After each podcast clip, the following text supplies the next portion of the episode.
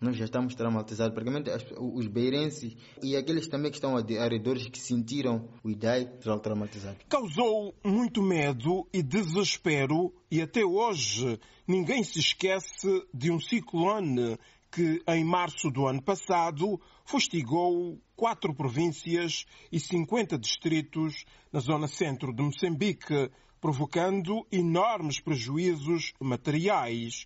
Uma tempestade tropical que afetou mais de 1 milhão e 500 mil pessoas e causou 603 mortos. As filhas do ciclone Dai jamais vão sarar, porque o que aconteceu no, no dia 14 de março de 2019 foi algo inédito, algo que ninguém, que ninguém esperava. Tivemos muitas perdas, sofremos muito, gritamos, choramos e muitas coisas que aconteceram que para voltarmos a recuperar levarão muito tempo. Coisas que, que conseguimos erguer por durante muito tempo e perdemos em apenas um dia e que para reconstruirmos vai demorar anos e anos. E como Pedro Rodrigues, residente na Munhava, o bairro mais populoso do município da Beira, ninguém nesta região central moçambicana se esquece do IDAI. Já passou mais de um ano desde a devastadora passagem da tempestade tropical por Beira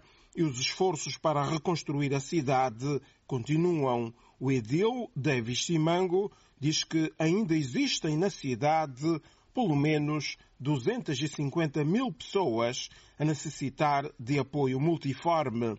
Na Beira, para todo o programa de reconstrução pós-ciclone, são necessários 888 milhões de dólares americanos e, neste momento, ainda nem metade desse valor se conseguiu.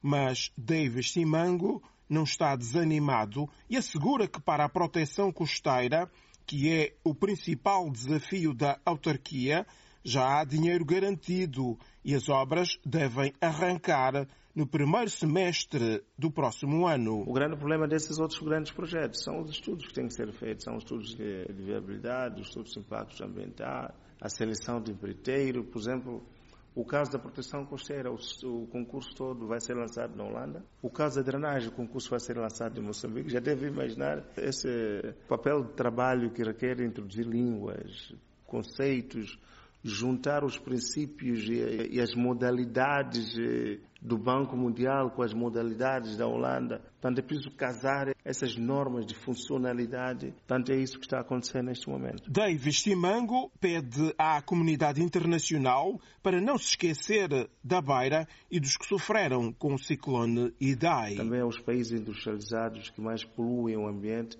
que se lembram daqui, desse continente, desse lado de África, chamado Moçambique, Há muita gente ainda a sofrer por causa dos efeitos do ciclone Kennedy, idar e precisam naturalmente de apoio e que possam contribuir para reerguermos as infraestruturas públicas que foram danificadas, naturalmente também um apoio e uma assistência ao setor privado para que esse setor privado possa manter os postos de trabalho e ajudar as famílias necessitadas. David Simango, presidente do Conselho Municipal da Beira, uma cidade que tem pouco mais de 550 mil habitantes, que está a celebrar 113 anos de existência no meio de muitas dificuldades e desafios, não só por causa do ciclone Idai, mas também agora devido à pandemia da Covid-19.